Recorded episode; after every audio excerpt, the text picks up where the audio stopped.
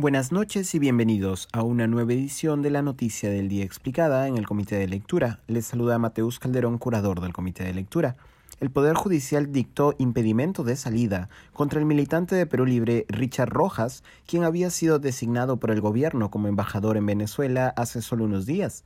Richard Rojas García no es un militante cualquiera en el oficialismo al mismo tiempo que hombre de confianza de Vladimir Cerrón, operador político del Partido Perú Libre y ex jefe de prensa de Pedro Castillo durante sus primeros meses en Palacio, Rojas es hoy investigado por el caso Los Dinámicos del Centro por presunto lavado de activos, dada la sospecha de ingreso de dinero sucio a la campaña electoral de Perú Libre. Antes de ser designado como embajador en Venezuela, el gobierno buscó designarlo como embajador en Panamá. En un hecho inédito, el gobierno de Panamá no respondió por más de un mes a la designación, lo que se interpreta como un rechazo al nombramiento de Rojas, según ha explicado la periodista Ariana Lira de El Comercio. Rojas, sin embargo, ha argumentado que Panamá no rechazó su nombramiento y que el silencio no debe interpretarse negativamente, sino que el Perú retiró su propuesta porque buscará priorizar la reapertura de la Embajada de Caracas tras el restablecimiento de las relaciones diplomáticas con el gobierno de Nicolás Maduro en Venezuela. Expertos en relaciones internacionales, como el internacionalista Oscar Vidarte, han cuestionado la designación de Rojas. Aquí estoy citando algo que escribió Vidarte. El Perú puede tener un papel importante en las negociaciones de la crisis venezolana, más aún ahora que el gobierno de Maduro ha decidido no participar. Para eso se necesita un embajador con experiencia que pueda ayudar a restablecer el diálogo. Una razón más para nombrar a otro embajador.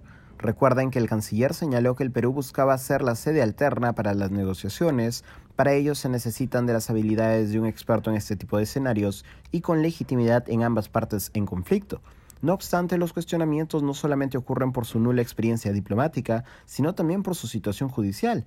Como parte del proceso que se le sigue por el caso Los Dinámicos del Centro, la Fiscalía solicitó su impedimento de salida al exterior. Para la institución, cito, su designación como embajador busca ayudar al investigado a sustraerse de la persecución penal que viene realizando el Ministerio Público. Si bien Rojas García ha señalado que no se aferra al cargo y que de ser impedido de salir del país renunciaría a la embajada, más tarde ha calificado la medida requerida por la Fiscalía de excesiva e innecesaria y que perjudica sus derechos laborales.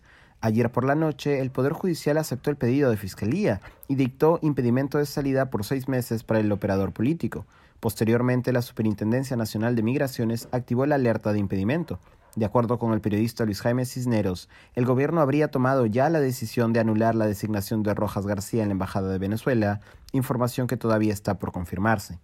Eso ha sido todo por hoy, volveremos mañana con más información.